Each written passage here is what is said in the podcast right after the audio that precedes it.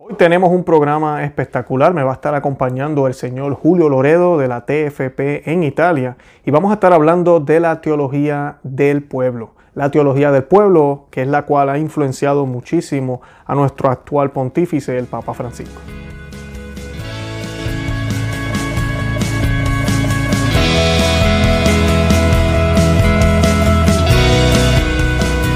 A Conoce, Ama y Vive tu Fe. Este es el programa donde compartimos el Evangelio y profundizamos en las bellezas y riquezas de nuestra fe católica.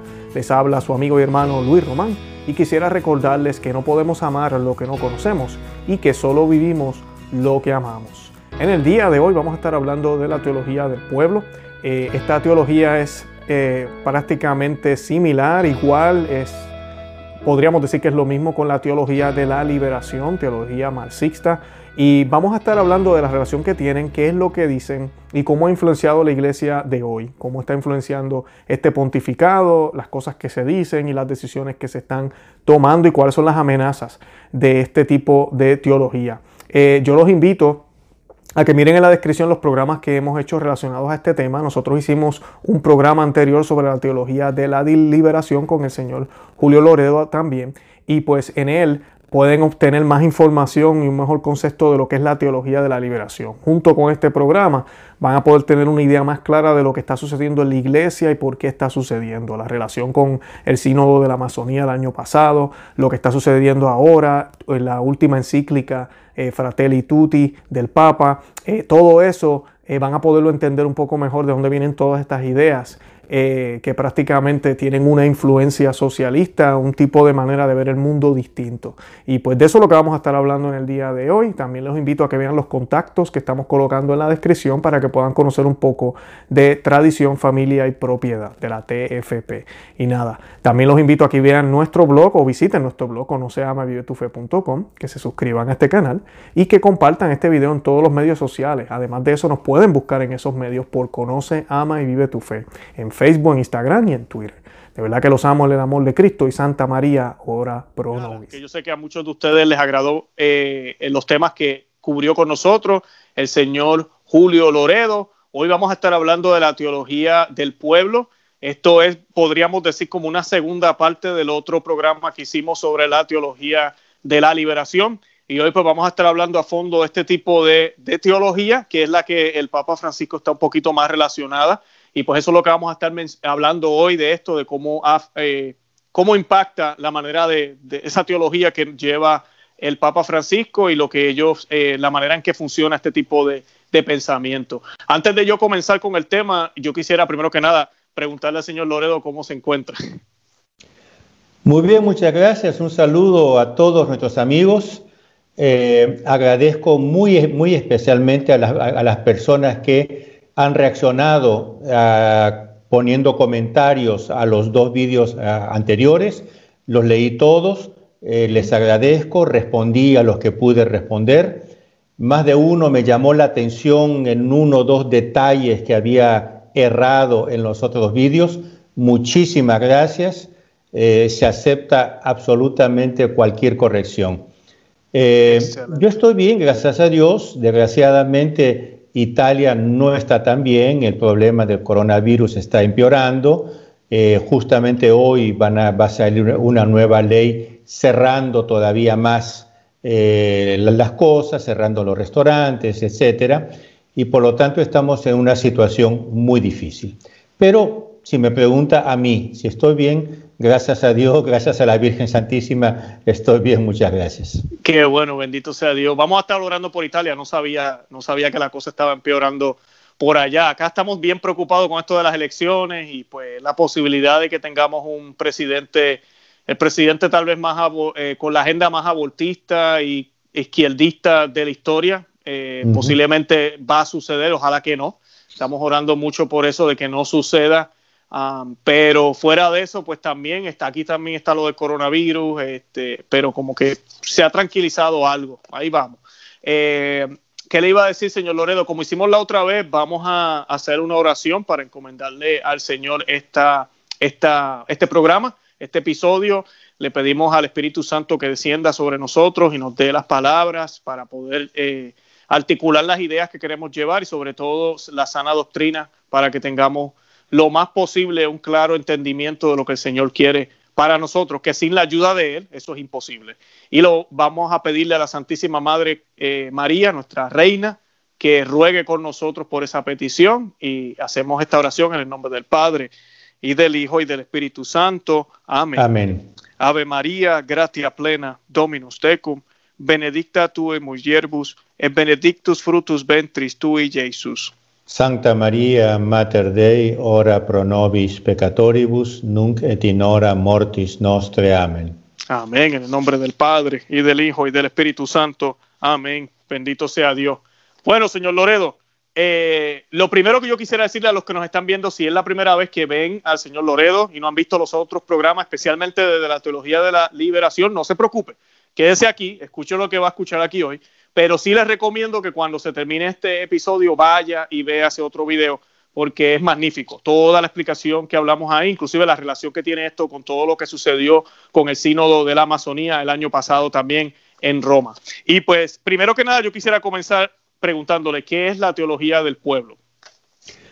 Mire, la teología del pueblo es una variante de la teología de la liberación con muchos elementos en común, los vamos a ver ahora durante el programa, y algunos elementos diferentes.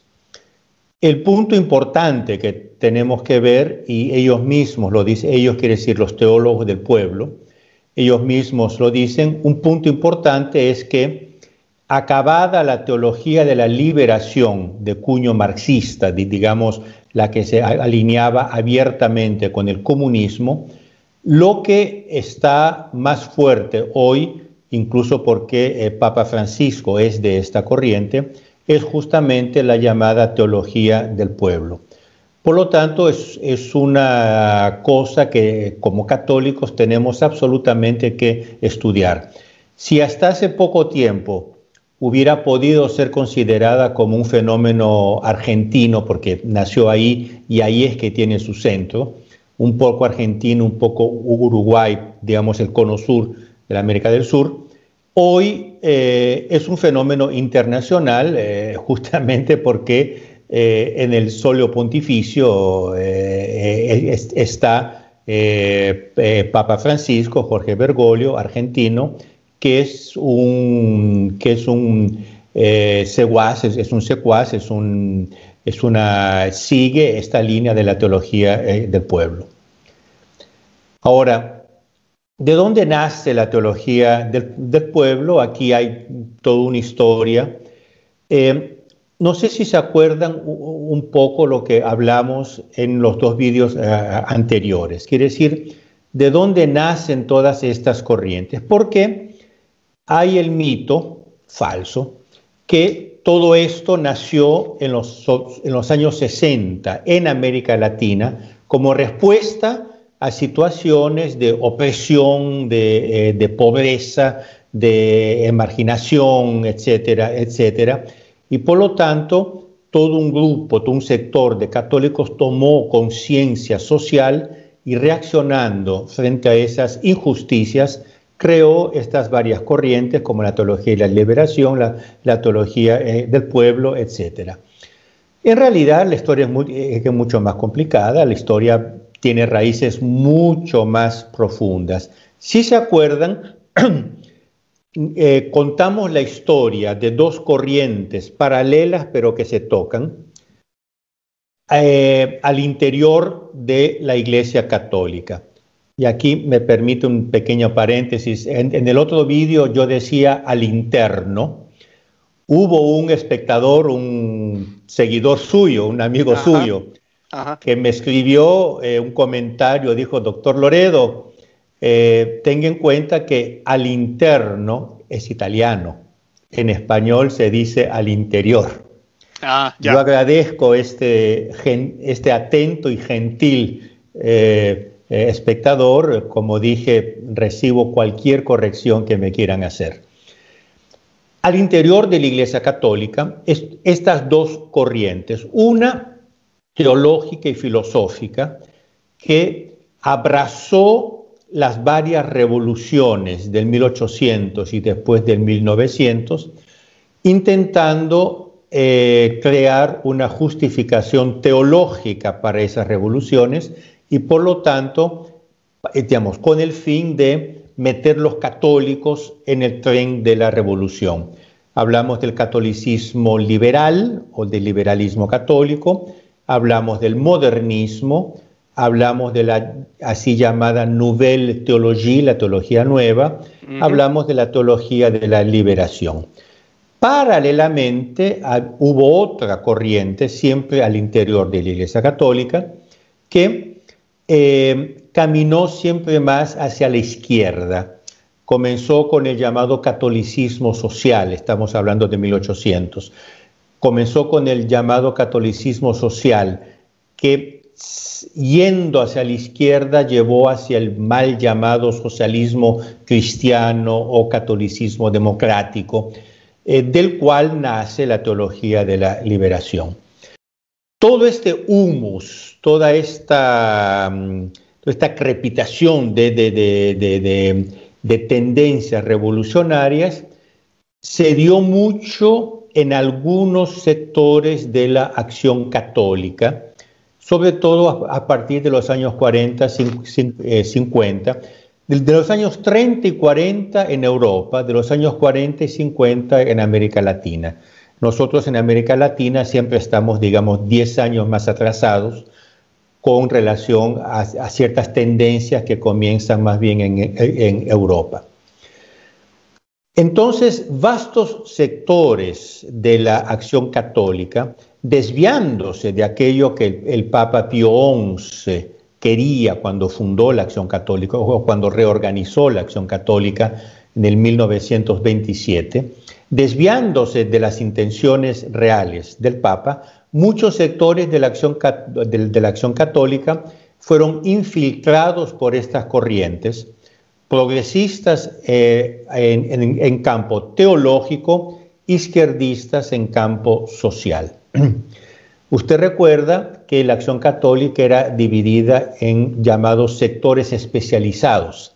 Había la juventud universitaria católica, JUC, la juventud estudiantil católica, JEC, la juventud agraria católica, JAC, etcétera. Eran sectores especializados. Por lo tanto, yo no estoy hablando de toda la acción católica, estoy hablando de algunos sectores. Bueno, estos sectores de la acción católica latinoamericana, y evidentemente cuando digo latinoamericana estoy generalizando, es evidente que en este país un poco diferente, en el otro país, pero imposible hacer una, una historia país eh, eh, por, país, por lo tanto estoy un poco generalizando. Esta tendencia hacia, la izquierda, eh, al, inter, al interior de algunos sectores de la acción católica, ya en los años 50 comenzó a llevar cada vez más gente en los sectores más radicales de la acción católica hacia posicionamientos, hacia posiciones siempre más izquierdistas. Por ejemplo, estos sectores elogiaron mucho la revolución cubana mm. de Fidel Castro en 1959, elogiaron mucho el gobierno de Joan Goulart en Brasil, un gobierno de, izquierda muy eh, radical, prácticamente comunista, etc. Es de este humus que nace la teología de la liberación. La teología de la liberación no es nada más, nada menos que un, eh, que, un, intento de eh, eh, justificar teológicamente las revoluciones socialistas que se estaban dando en América Latina, ya entonces sopladas, insufladas por, eh, por Cuba, por Fidel, Fidel Castro. Hubieron varios congresos. Bueno, quien lanzó el nombre Teología de la Liberación fue un teólogo uruguayo, Juan Luis II, esto en el 58, 59. El padre peruano Gustavo Gutiérrez es considerado el padre de la teología de la liberación porque fue el que presentó ya en el 68 eh, una tesis que después se convirtió en libro, Una teología de la liberación. pero el nombre ya había sido dado antes. tanto así que en las historias que uno lee de la teología de la liberación, se dice, el niño fue bautizado en el 68, pero ya estaba bastante crecidito. Mm. Es la metáfora que ellos mismos dicen. Y, es así. Bueno, hubieron varios em, eh, congresos internacionales de esta gente que después formaría la teología de la liberación. Hubo el primer congreso fue en Petrópolis, Brasil, hay la Universidad Católica en Petrópolis. Ahí se juntaron en 1964 todos los que, los que después fundaron la teología de la liberación. Estaba Gustavo Gutiérrez, perdón que estoy leyendo, ¿eh? Estaba Juan Luis II, estaba Gustavo Gutiérrez, estaba Leonardo Boff, estaba Clodovis Boff, Hugo Asman, Enrique Dussel, etcétera, etcétera. Y estaban, aquí entra nuestro tema de la teología del pueblo, estaban los argentinos también. Hmm. Lucio, Lucio Gera, Lucio Gera, Gerardo Farrell, Juan Carlos Escanone, Rafael hmm. Tello y otros. A los cuales se sumaron eh, un peruano, Ricardo Antoncic, y un chileno, Joaquín Allende. Yo aquí tengo que leer cuando se trata de nombres porque eh, mi, cabeza funciona así. Yo tengo muy claro los panoramas, pero después cuando, eh, cuando se trata de, fechas, de nombres, yo, yo hierro mucho. No, no se preocupe, lea, no hay problema. Una, una, una, una persona en el primer vídeo que hicimos sobre Los Ángeles me jaló la oreja porque había citado mal un pasaje de los Evangelios donde yo dije muchos ángeles y el Evangelio dice un solo ángel. Mea culpa, yo retengo la idea de los ángeles, después si fueron muchos o uno, tengo que leer para acordarme concretamente. En todo el pasaje de, de Gesemaní? Eh, es, es, cuando nuestro Señor es confortado por un ángel. Ajá, en yo, yo, dije un ángel y después legiones de ángeles. Sí, sí, sí. sí bueno, estas legiones de ángeles en ese pasaje no están mencionadas. en otros pasajes sí, pero en ese no. Y una, y una señora me lo hizo ver, le agradezco, si nos está viendo, le agradezco del fondo eh, del, eh, eh, del, corazón. Hay que ser humildes y aceptar cuando uno, cuando uno hierra, incluso en estos detalles. No, claro. Pero bueno, em, entonces, usted ve que del mismo humus progresista y revolucionario nace esta corriente en la cual estaban metidos los argentinos, los uruguayos y este peruano Ricardo Antoncic y este chileno Joaquín Allende. Después fueron hechos otros dos congresos. No sé exactamente quién de todos estos participó, pero el segundo congreso de la teología de la liberación fue nada más, nada menos que en La Habana, en Cuba, en 1965. Eh, estaba Che Guevara, estaba Fidel Castro, etcétera, etcétera. Fidel Castro que años más tarde diría en esa entrevista a, a Fray Beto, eh, Carlos Alberto Libanio Cristo, brasileño, la teología de la liberación es mucho más importante que el marxismo para la revolución en América Latina. Después hubo el Congreso de Bogotá en el 66, etc. Por lo tanto, usted ve que ya se estaba articulando lo que sería el movimiento de la teología de la liberación. Y los argentinos y uruguayos, etcétera, que después harían la teología del pueblo, hacían parte de este ambiente. En el 68 hubo un hecho absolutamente central, que fue eh, el CELAM de Medellín. Ustedes saben lo que es el CELAM, Conferencia Episcopal Latinoamericana, CELAM. Había habido un primer CELAM en los años 50, no recuerdo cuándo, Eh, hubo el segundo CELAM en el 68 en Medellín, que tuvo mucho, mucho peso, mucha importancia histórica, incluso porque el Papa Pablo VI fue a Medellín. Aterrizó en Bogotá, de ahí fue a Medellín, por lo tanto, él estuvo, él estuvo, él estuvo presente. Medellín fue, todo el mundo lo dice, eh, la aplicación del Concilio Vaticano II para América Latina. Atención, la aplicación de una cierta interpretación del Concilio Vaticano II para la América Latina. Mm. En Puebla, en Puebla, perdón, Puebla fue el tercer CELAM. En Medellín, el segundo CELAM en el 68, eh, controlaron todo esta gente de la teología de la liberación.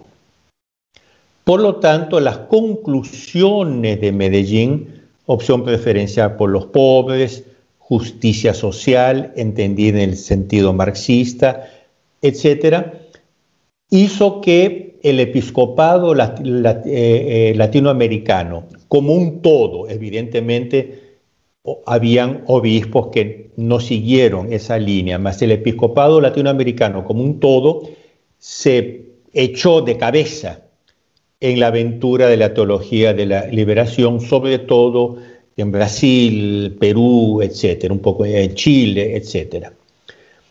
En esta época, y aquí entramos en nuestra historia, los argentinos ya estaban desenvolviendo una línea paralela que la llamaron la teología del pueblo. Por lo tanto, la teología del pueblo nace al interior de la teología de la liberación y a un cierto punto rompe, rompe con ella, rompe como un hermano gemelo, lo vamos a ver ahora.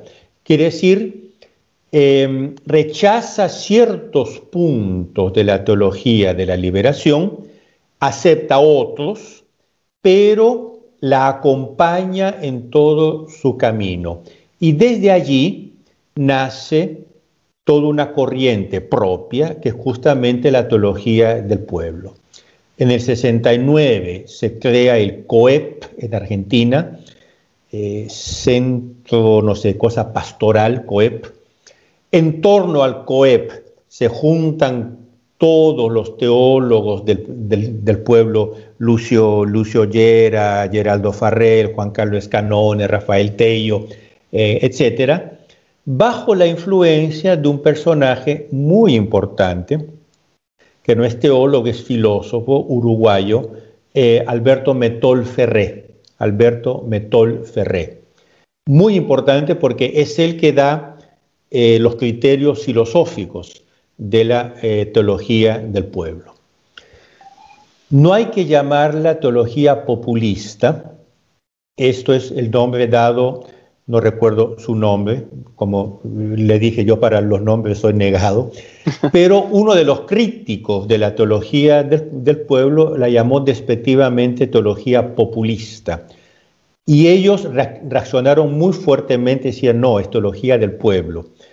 Incluso yo una vez en, en una conferencia en Roma, estos cinco o seis años atrás, eh, me equivoqué, fue un lapsus lingüe, y la llamé teología populista, y un argentino, un sacerdote argentino que estaba en el auditorio, me corrigió y me dijo, perdone, es teología del pueblo.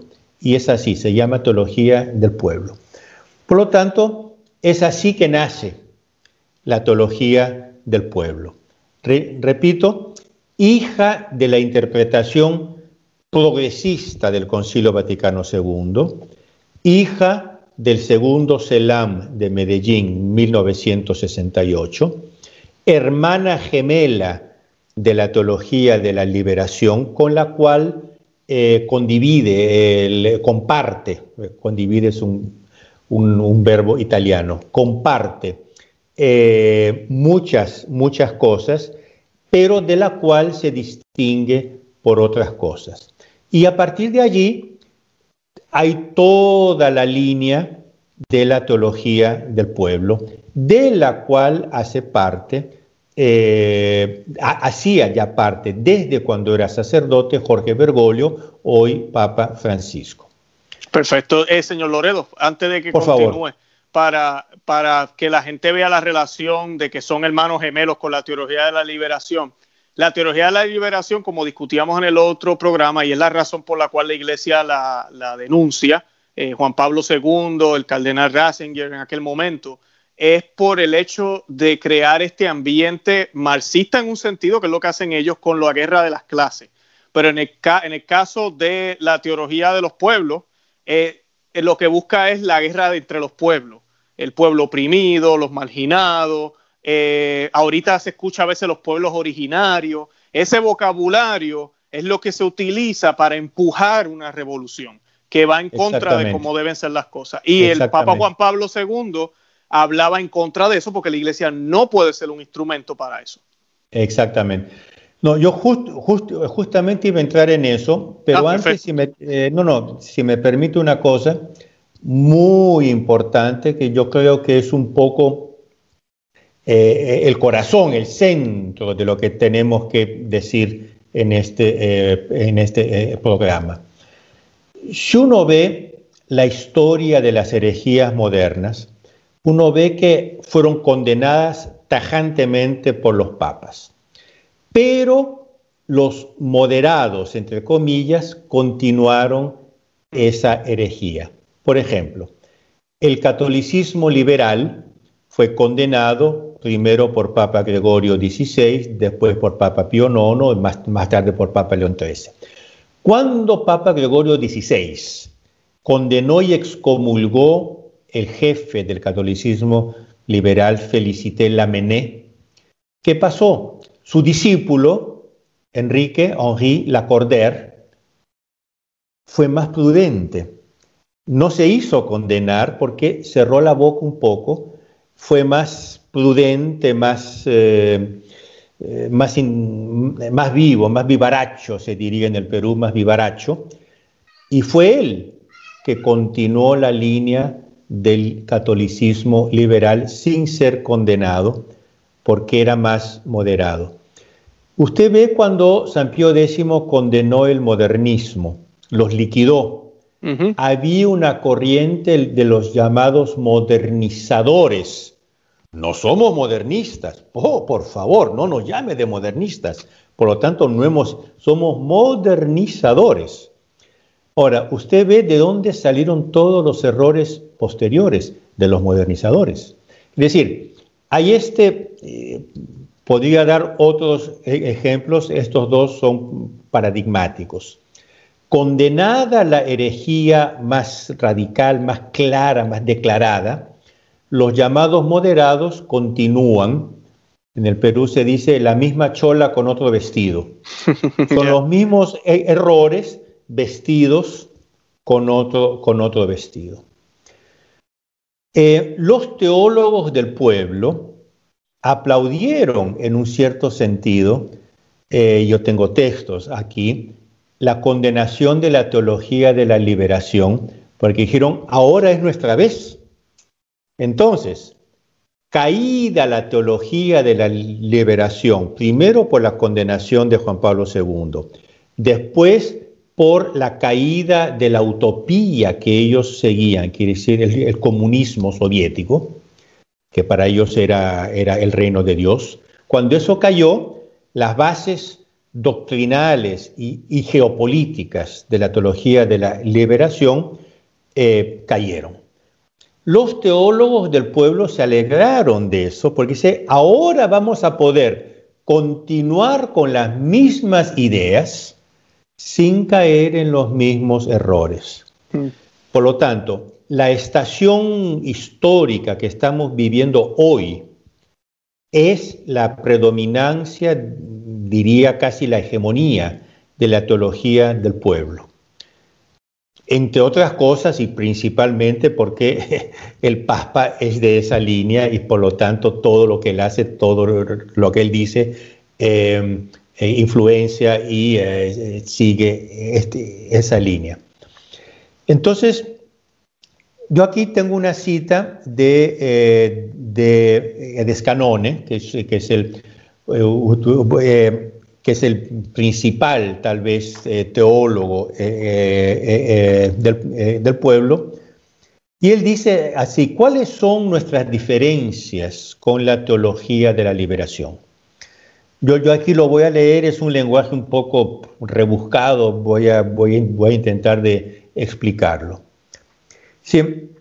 Eh, nosotros privilegiamos el análisis histórico-cultural sobre el socioestructural sin desecharlo. ¿Qué cosa quiere decir esto? Le dije que era un lenguaje un poco, un poco rebuscado. El marxismo tiene una idea ideológica, tiene un concepto ideológico de pueblo. Para ellos, es decir, para los marxistas, marxistas, marxistas, pueblo es el sujeto histórico que, eh, alienado por la burguesía, se rebela contra esta alienación hace la revolución proletaria y eh, la, eh, derriba la burguesía e, instaura eh, la dictadura del proletariado, los proletarios que toman el poder. Es todo muy teórico, muy ideológico. Y los teólogos de la liberación, cuando comenzaron a desarrollar su, teología, cayeron mucho en esta ideologización eh, del concepto de pueblo. Los, eh, teólogos eh, de la teología del pueblo dicen, no, hay que tomar en cuenta el pueblo real, el pueblo como es. Por lo tanto, incluso con sus tradiciones, no podemos querer imponer un concepto de pueblo que viene desde arriba. Hay que estudiar el pueblo como realmente es. Y esta es la crítica fundamental que los teólogos del pueblo hacen a los teólogos de la liberación. usted vea que es un matiz. Aparentemente es una cosa profunda, pero es un matiz porque las conclusiones las vamos a ver después, al final son las mismas. Son las mismas, sí. El pueblo tiene que rebelarse y punto. Claro. Entonces, privilegian el, análisis histórico-cultural, que es decir, la historia del pueblo y la cultura del pueblo, al, contrario de los marxistas que hacen un, análisis sociocultural. Después, eh, ¿qué nos diferencia? Dice, nos diferencia el empleo como mediación para conocer la realidad y para transformarlas de ciencias más sintéticas y hermenéuticas. Perdón, lo estoy leyendo, yo, yo después explico. Como los de la historia, la cultura y la religión, completando así el de las ciencias más analíticas y estructurales. ¿Qué quiere decir todo este bla, bla, bla? Muy simple. Los teólogos de la liberación originales, porque después la propia teología de la liberación cambió mucho, usaban el análisis marxista, que es un análisis económico y, sociológico. La sociología es, la ciencia reina del marxismo. Los teólogos del pueblo usan para sus análisis la historia, la cultura, la religión, etcétera. Por lo tanto, se diferencian de los teólogos de la liberación que tienen los pies más en la realidad concreta, histórica, real del pueblo como él es. Por ejemplo, si uno ve la, llamada piedad popular, las procesiones de los pueblos y las devociones populares, para el marxismo eso es el opio del pueblo para los teólogos de la liberación, en línea con el marxismo, esa religión les fue impuesta por la burguesía. Por lo mm. tanto, es una religión alienante. Pues usted ve que es una lectura ideológica de la religión. Los teólogos del pueblo dicen, no, esa religión es la religión del, del pueblo y basta. Es. Por lo tanto, si es la religión del pueblo, y uno ve que históricamente ha sido así. Nosotros, nuestros pueblos latinoamericanos, tienen ciclos de piedad popular. Esto es parte de la identidad del pueblo y hay que tomarlo en consideración en los análisis sin querer imponer un análisis ideológico que rechace esto. Yo no sé si estoy claro, porque son, son minucias que, bueno. Eh, Pero pregunta que le hago, eh, perdón, señor Loredo, cuando habla de la religión, o sea, la teología del pueblo, que estoy tratando de asociarlo con lo del sínodo también, porque allá como que se estaba defendiendo, bueno, es la, es la religión que tenían ellos, ahora, ahora, ahora sigo.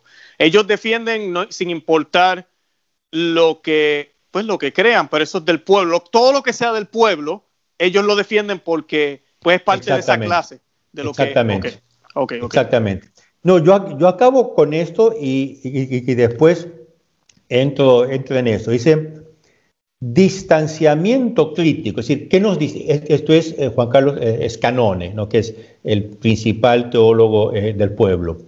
Él dice, ¿qué, no, ¿qué nos diferencia de la teología de la liberación? Y dice, distanciamiento crítico del método marxista de análisis social. Es decir, ellos se distancian del análisis marxista. Ahora, usted dice, bueno, pero ¿qué es lo que tienen en común?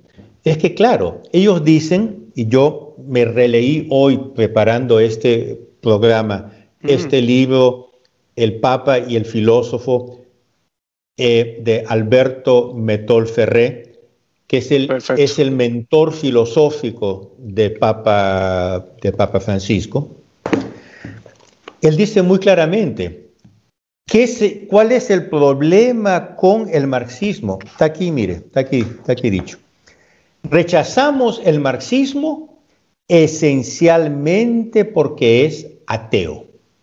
Mm. Nosotros no nos oponemos a su vocación de justicia social. Por lo tanto, el ideal del marxismo, igualitario, proletario, revolucionario, ahora vamos a ver esto de revolucionario, ellos lo aceptan. Lo que no aceptan es el ateísmo. Claro. ¿No? Y, por eso es que engaña, porque, claro, uno se fija en eso y no, parece malo, ¿verdad? En el nombre de Cristo, como quien dice, ¿verdad? Pero, pero no lo es. Asumimos el marxismo no, del marxismo, su crítica al capitalismo en la lucha por la justicia. no somos marxistas, uh, no, no somos marxistas, pero asumimos su esencia. Claro, claro. Es el igualitarismo, el espíritu revolucionario, igualitario. Bueno, ahora, ¿por qué se llaman del pueblo? Y aquí es otra, otra cosa que quiero introducir. Adelante. recuerden nuestros queridísimos eh, telespectadores que estamos hablando de la teología que hoy es la teología oficial del Vaticano. Por lo tanto, no, estamos hablando de un tema académico, un tema teórico, un tema, estamos hablando de, del día de hoy. Sabe que, eh, señor Loredo, esto está plasmado en Fratelli Tutti ahora mismo. Eh, sí, es una cosa increíble. Increíble cómo esto está plasmado ahí. Totalmente. Ahora, aquí hay otra, otro, otro, otro, otro punto que tengo que introducir. Cuando, cuando ellos, eh, los teólogos del pueblo, eh, estudian sus raíces históricas, eh, diferenciándose de las raíces históricas de la teología de la liberación marxista, se, em, se reconocen en esa línea, en esa corriente que se llamó en América Latina el populismo. Es una corriente que nació en los años 20 como corriente revolucionaria, socialista, ahora vamos a ver eso, de izquierdas, pero que se separó del marxismo, se separó de los partidos comunistas. Eh, cada país tuvo su, historia, eso no, de nuevo, desgraciadamente tengo que generalizar mucho, cada país tuvo eh, su historia.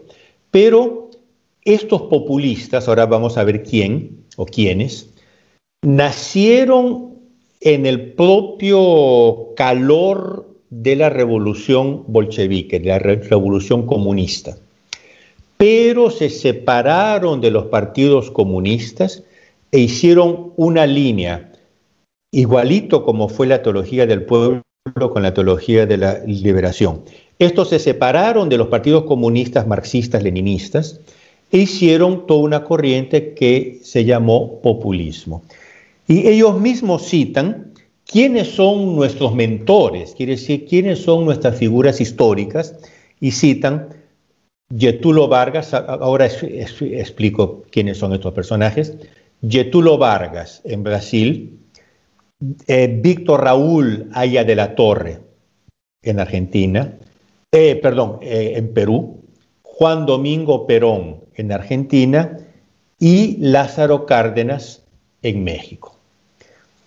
Getulo Vargas, este populismo, si hay algún telespectador que quiera profundizar un poco más, hay muchísimos libros sobre, sobre el populismo. Repito, eh, hasta los años 1920, nuestros países latinoamericanos, con excepciones, etcétera, eran gobernados por las élites tradicionales. Ya no eran monarquías, eran todas eh, eh, repúblicas, pero la sociedad mantenía todavía una, una forma eh, una estructura muy tradicional. Habían los terratenientes, habían los campesinos, eh, todo este ambiente latinoamericano. Usted de Puerto Rico, no sé la realidad puertorriqueña exactamente, pero estoy hablando generalmente de América Latina. Cuando hubo la revolución bolchevique y se difundió por el, por el mundo, surgieron estos movimientos contra la sociedad tradicional, queriendo acabar con esta sociedad tradicional. Y como dije, se dividieron en comunistas y populistas. Los dos coincidían en querer acabar con la sociedad tradicional. Este es el punto de eh, encuentro. Por lo tanto, ambos eran socialistas. Eh, Getúlio Vargas en Brasil hizo la revolución de 1930 en Brasil había la llamada República Velha, República Vieja o República Aristocrática. Brasil había sido un imperio, el, emperador don Pedro II fue derrocado en el 1889 y vino la república. Cambió el régimen, pero no cambió la sociedad, tanto que se llamaba la, república aristocrática. Getúlio Vargas hizo una una revolución contra la República Aristocrática, una revolución socialista, igualitaria, revolucionaria. Víctor Raúl Laya de la Torre, en el, eh, eh, en el Perú, comenzó militando con los comunistas, era muy amigo de José Carlos Mariátegui, que es el fundador del Partido Comunista Peruano el Partido Socialista que dos años más tarde o tres años más tarde se convirtió en el Partido Comunista. Eh, solo que claro, él cuando hubo las, cuando hubieron las primeras revoluciones 1918-19 comunistas en el Perú, la jornada de las ocho horas y huelga general y esas cosas, el gobierno no quiso dialogar con los comunistas porque eran muy radicales se presentó Víctor Raúl allá desde la torre. Yo pienso lo mismo, pero yo soy bueno. Entonces fue él que dialogó. Bueno, para hacer una historia muy larga, rápida, fundó el APRA, Alianza eh, Popular para la Revolución Americana. Ya su nombre lo dice, Popular para la Revolución. Juan Domingo Perón, bueno, lo conocemos, ahora vamos a hablar un poco más, un poco más de él.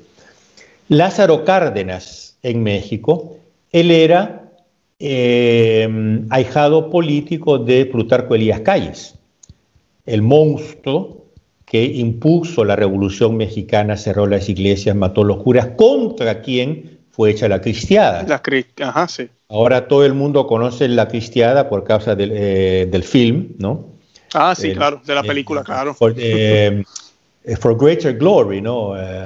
sí, for greater glory. For greater glory.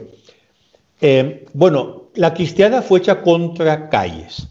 Calles no podía reelegirse por, la, por las leyes, por la constitución, entonces él no, nombró su sucesor, que era siempre del PRM, el Partido Revolucionario Mexicano, nombró su sucesor, después nombró su segundo sucesor, es el periodo que se llama el Maximato. En el 1934, un hijo político de Calles, Lázaro eh, eh, eh, Cárdenas, se presentó él como sucesor de Calles, fue elegido, solo que él fue mucho más inteligente. Él percibió que Calles había sido muy radical, que había suscitado contra él la cristiada, ¿no?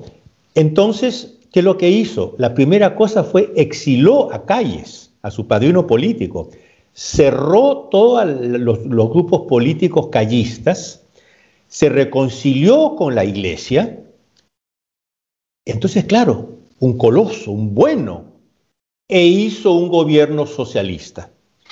Fue el que hizo la educación socialista, fue el que hizo la reforma, eh, la parte más dura de la reforma agraria socialista, fue el que hizo la la, reforma empresarial socialista, íntimo amigo de León Trotsky, era trotskista, a quien aceptó como exilado en México. Por tanto, era un comunista, solo que mucho más inteligente, rompió con calles para hacer el socialismo sin los excesos anticatólicos de calles. Mm.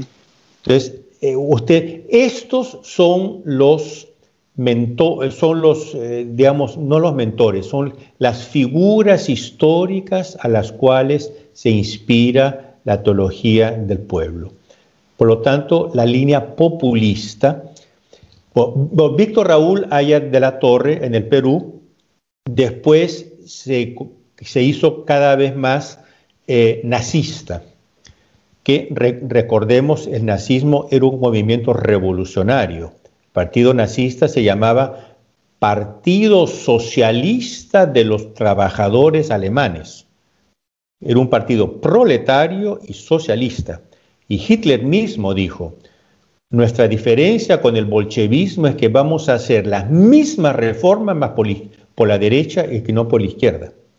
Por lo tanto, mm. estamos hablando de partidos revolucionarios. Un poco el fascismo de Mussolini. No podemos eh, eh, olvidar que Mussolini viene del Partido Socialista y nunca renunció a su socialismo, tanto que al final de su vida, cuando pudo hacer lo que quiso, cuando Hitler lo puso en el poder en el norte de Italia, fundó la República Social Italiana. Social quiere decir socialista italiana. Claro. Ahora, estos populismos, sea Getúlio Vargas en Brasil, sea Víctor Raúl Aya de la Torre en Perú, sea Juan Domingo Perón en Argentina, ya Cárdenas es un poco diferente, oscilaron entre el socialismo internacionalista, es decir, el, el comunismo, y el socialismo nacionalista, quiere decir el populismo. Ahora, ¿qué es lo que tienen, qué es lo que tienen eh, en común los dos? Más o menos ya lo hemos dicho. Quiere decir, ellos se ponen ipso facto a favor del pueblo contra las élites, en favor de los excluidos. Ahora voy a explicar esto, que es un concepto típicamente marxista, contra los opresores, etc. Em, ellos ya no hablan de proletario contra burguesía, contra burguesía, hablan de pueblo contra el antipueblo. Entonces, es la misma chola con otro vestido. Con otro vestido, claro, claro. Es la misma persona vestida en otro, en otro modo. El concepto de exclusión. Si me permite, bueno, ahora ya estamos llegando un poco al límite del tiempo, creo, pero, pero bueno, pues voy a ser rapidísimo. No, tranquilo. Hay otras, hay otras preguntas. Yo aquí tengo la lista de preguntas que usted me mandó. Hay otras preguntas todavía, pero... No, pero va muy bien porque estamos hablando del descarte y todo eso, eso va muy bien. ¿Cuál es el, ejemplo, cuál es, cuál es la, esencia del eh, marxismo?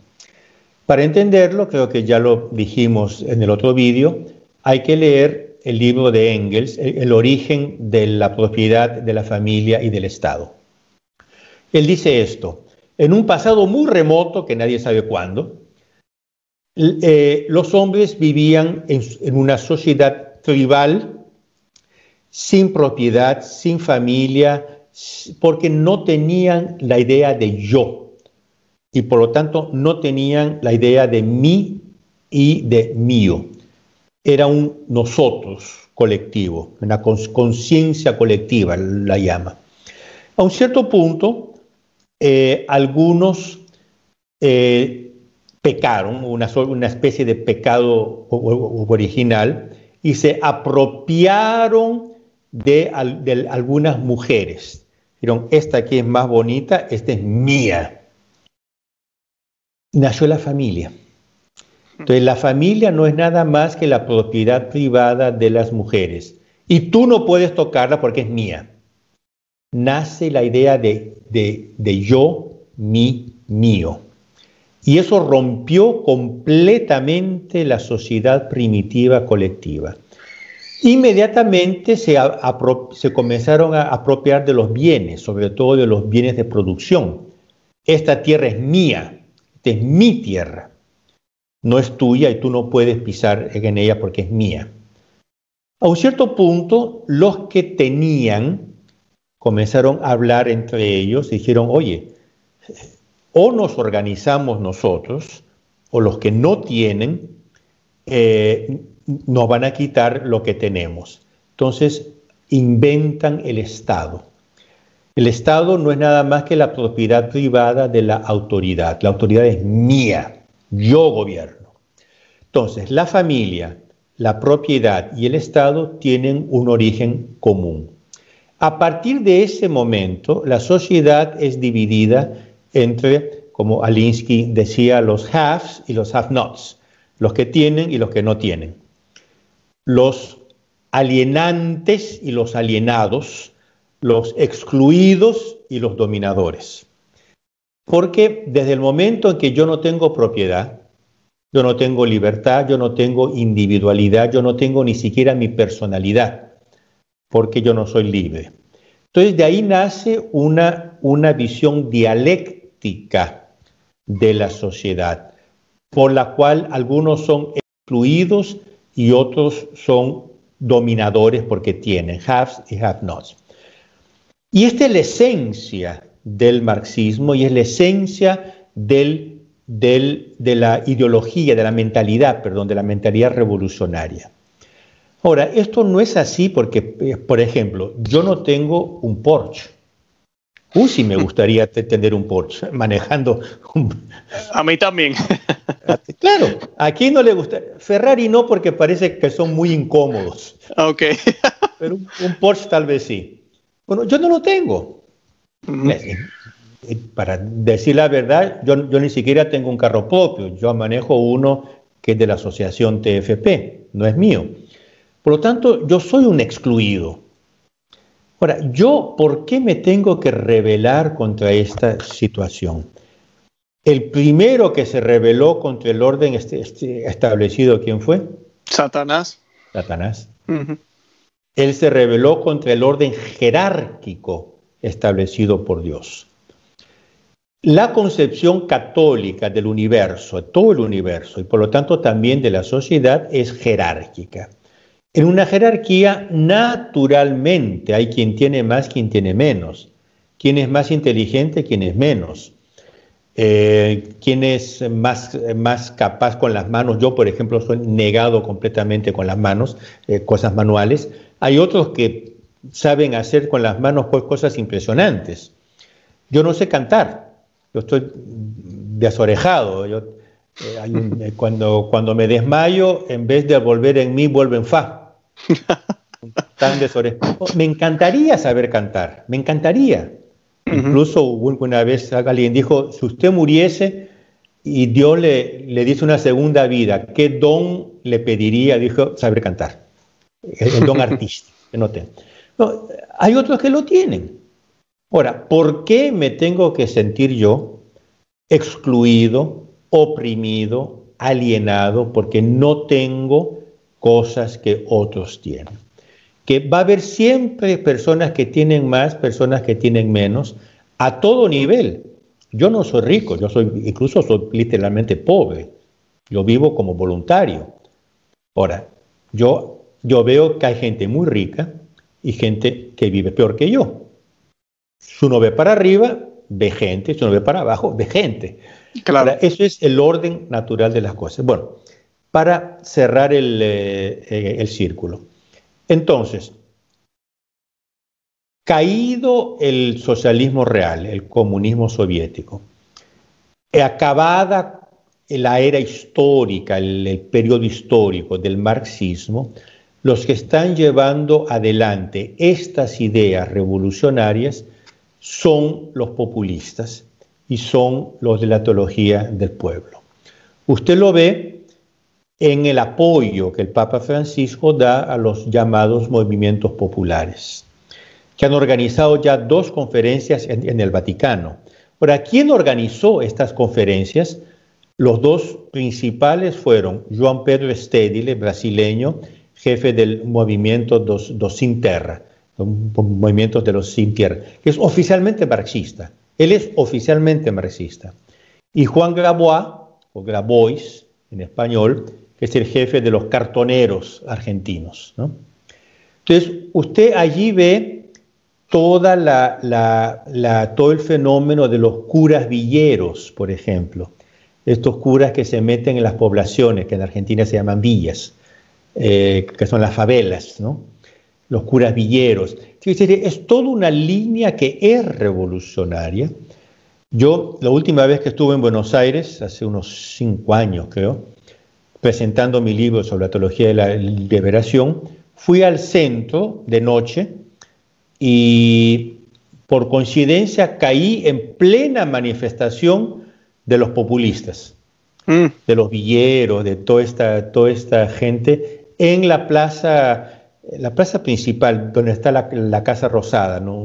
la plaza principal, Plaza de Mayo, Plaza de Mayo. Qué cosa impresionante, pero es idéntico a como eran las manifestaciones de los comunistas hace algunos años. No se llaman comunistas, no usan cierto, pero el espíritu revolucionario y proletario eh, era ese. Y ahí se entiende el apoyo del Papa Francisco en nombre del pueblo a Cuba, a Venezuela, a Nicaragua, etcétera. Claro, claro. Eh, la influencia con Perón, porque usted mencionó a Perón ahorita. Bueno, es que, es que todo esta, Perón, Perón en Argentina, eh, él, él, cuando, cuando toma, el, toma el poder, que fue en el cuarenta y tantos, él fue depuesto en el 55, él se, él se presentaba como nacionalista. ¿no? un nacionalismo revolucionario contra las élites eh, y a un cierto punto se metió contra la Iglesia Católica y fue lo que lo derrumbó. Él comenzó a cerrar iglesias y a hacer de eso y ahí los, católicos eh, argentinos reaccionaron. Ahora, él viene más bien del fascismo, Usted sabe que el fascismo en, Argentina hizo, y, el nazismo hizo mucha propaganda porque Mussolini consideraba Argentina prácticamente una, provincia italiana. 25% de los argentinos en ese entonces, yo no sé hoy, eran de origen italiana. Y de hecho, si usted ve los nombres de estos teólogos, Gera, Scanone, eh, etcétera, son nombres italianos. Bergoglio, son todos nombres italianos. Eh, pero él asumió, él asumió la parte justamente socialista, revolucionaria del fascismo y fundó un Estado nacionalista que eh, eh, atacó la propiedad privada, la libre iniciativa, a un cierto punto atacó la propia iglesia, que fue lo que lo perdió, etc.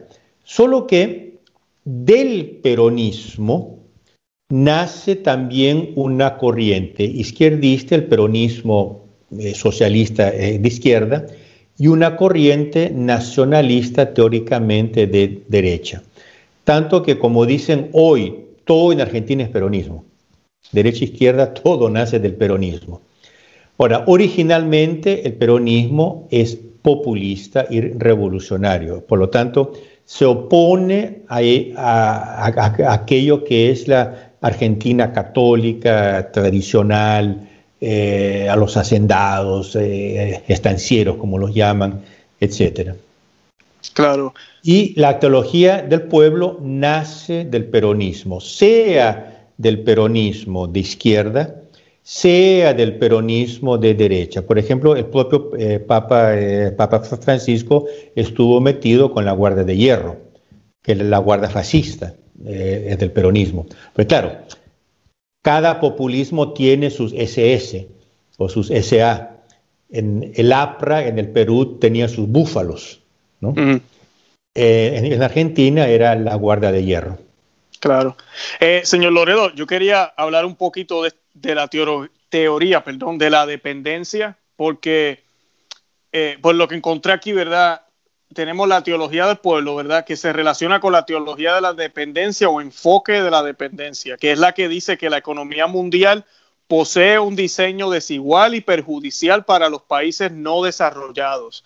Y eso me suena tanto al Papa, eh, que creo que hay una influencia de esa. ¿Qué, cómo, cómo, funciona esto de, la dependencia o de, o de los países que pues, están siendo tratados injustamente, que la sociedad es desigual? Eh, la última encíclica es un llamado prácticamente a eso, a cambiar el sistema mundial. Y él da como alternativa, ¿verdad? Pues las Naciones Unidas y que tenemos que unirnos. Y todo eso engaña un poco con palabras bonitas, eh, pero, pero es ese monstruo que, de esta igualdad que, es imposible alcanzar aquí en la Tierra, ¿verdad? Pero. Bueno. Eh, la cosa es esta, el, se recuerda del canciller de hierro Otto von Bismarck, el famoso canciller alemán del siglo XIX, eh, del 800, eh, con, su bigote, con su, con su casco, con el pico, Otto von Bismarck. Ah, él decía una cosa muy, muy, muy real. En todo tratado hay un caballo y un caballero. Quiere decir, en los acuerdos hay siempre uno que tiene eh, más, más poder y, un, y alguien que tiene menos poder. Ahora, eso Puede ser así en los tratados internacionales, puede ser así en las relaciones económicas. Pero hay un, hay un punto, que si el inferior en una relación económica lucra con esa relación económica, aún siendo inferior, digamos que el superior lucre más, aún siendo inferior, él va a lucrar con esa situación no necesariamente hay una opresión. La opresión nace de la concepción marxista que la propiedad es esencialmente opresión, porque yo le estoy robando a usted lo que usted tiene. Ahora, siempre van a haber propietarios y siempre van a haber gente que tiene menos o no tiene nada, como van a haber países más ricos y países menos ricos.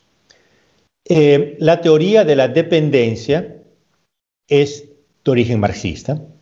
Eh, Mariátegui, por ejemplo, se acuerda que le dije eh, su libro principal, Siete ensayos de interpretación de la realidad peruana, ya trata de esto.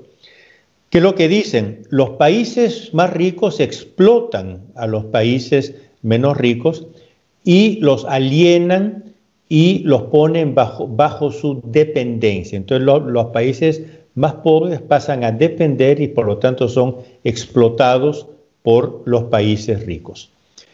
Ahora, esto no tiene, puede ser que en algunos casos, en algunos tratados haya sido así, pero no tiene necesariamente que ser así.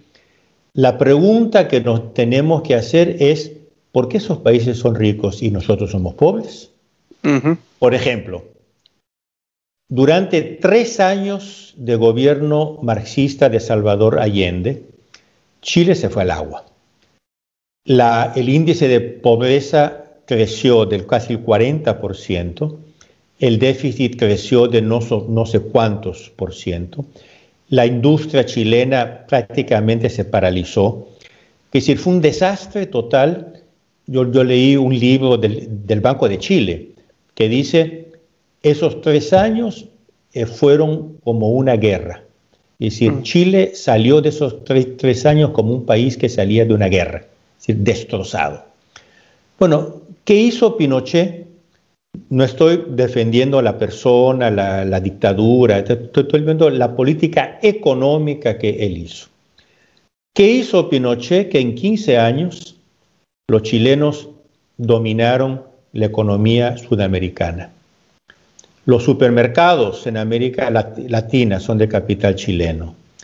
La única compañía aérea que se mantuvo y que está creciendo, bueno, ahora con el COVID así, LATAM, que es chilena. La extracción minera, capital chileno, etcétera, etcétera, etcétera. Chile, un país hermano, un país vecino de, mi Perú, etcétera, un país pequeño, un país no muy rico como recursos eh, de, de, agricultura y minería, etcétera. Hay, otros países mucho más ricos se convirtió en una potencia, mm. tanto que salió de la categoría de subdesarrollado a en desarrollo. ¿No? Firmó un tratado de libre comercio con Estados Unidos, es decir, de tú a tú con Estados Unidos, eh, etcétera, este, etcétera. ¿Qué es lo que hizo Chile para hacer? Bueno, y si uno va a Chile hoy, ¿no? Santiago es una ciudad europea totalmente europea. ¿Qué es lo que pasó? Fueron aplicadas políticas económicas que permitieron a Chile, es un país latinoamericano, tercer mundo, lo que, apenas salido de una experiencia comunista, permitieron a Chile de desarrollarse. Repito, no estoy defendiendo el régimen, no estoy hablando de las cosas buenas o malas que Pinochet hizo, estoy hablando de la política económica, que fue nada más, nada menos que la política de Chicago. Él importó los Chicago Boys, él, puso como ministro de la eh, Economía a, a que era discípulo de Milton Friedman. Eh, ahora, en el Perú, el Perú fue llevado a la quiebra por el gobierno comunista de Juan Velasco Alvarado. Cuando los militares dejaron el poder en el 79, impusieron una constitución que eran las leyes comunistas del gobierno militar en la constitución. Era imposible gobernar y el Perú se fue de mal en peor. Vino, vino Fujimori, de nuevo, no, quiero hablar de la, de la parte política de Fujimori, el que hizo, cambió la constitución, cambió las bases económicas del Perú y el Perú creció no sé cuántas veces. Eh, en, 20, años, por ejemplo, la pobreza en el Perú se, se redujo del 60%. Y yo aquí tengo gráficos, si usted quiere ver, quien más se benefició de este crecimiento fueron, fueron los pobres. Hmm. Y Perú creció hasta ser el Perú, bueno, ahora con el COVID yo no sé cómo está la cosa, pero el gran Perú del turismo, el Perú de la cocina peruana que, que se difunde por todo el mundo, etcétera, Perú quedó un país, no digo rico, pero en vías. Ahora, ¿qué fue lo que hicieron? aplicaron políticas contrarias al socialismo, porque este es el, punto que incluso usted me lo, eh, me lo pregunta. Eh, eh, ¿Por qué la teología de la liberación es un salvavidas de plomo para los pobres? Para comenzar, e, ese subtítulo no es mío, es de un teólogo uruguayo, Horacio Bojorge, mm. Eh, yo lo menciono, yo, yo cuando, cuando pongo ese subtítulo, yo digo, miren que no es, no es mío, es de Horacio Bojorge. Cuando presenté este libro en Buenos Aires, estaba presente el padre Sainz, jesuita, profesor de Bergoglio en el seminario jesuita, muy amigo de Bojorge, y me trajo el saludo de Horacio Bojorge para la presentación de mi libro en Buenos Aires. ¿Por qué salvavidas de plomo? Porque eh, lo, curioso de esta teología es que dice que defiende el pueblo y después apoya políticas que hunden al pueblo. Mm, claro. Cuba, Rusia, Corea del Norte. Corea, ayer leí la noticia, Corea del Norte, que, que ellos apoyan, dio una ley por lo cual todos los ciudadanos van a tener que entregar sus perros al Estado para poder tener un poco de carne. Eso fue ah. una ley de ayer. Wow. Kim, Kim Il-jong, eh, Kim Jong-un. Eh, Kim, Kim Jong-un, creo que. Kim Jong, sí, el presidente de Corea del, del, Norte. Entonces, claro, la, la, la, teoría de la dependencia.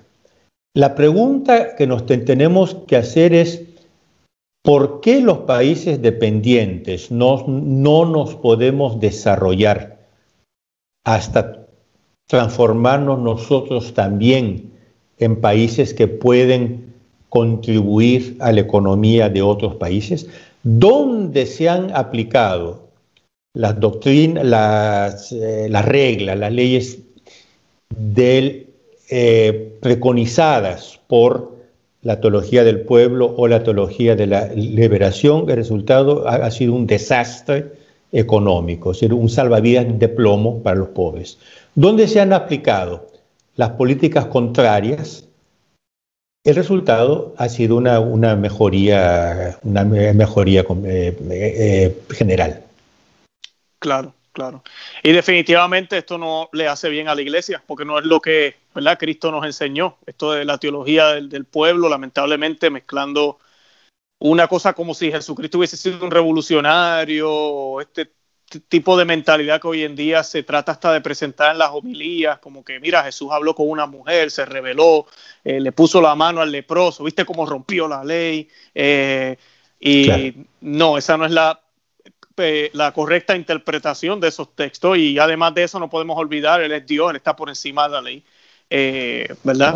y, si hay que, y si hay que estudiar las, la doctrina social de la iglesia, pues ahí están todas las encíclicas de la Rerum Novarum, Quadragesimo Annum, Octogésima Ambiene, Centesimus Annus, etc.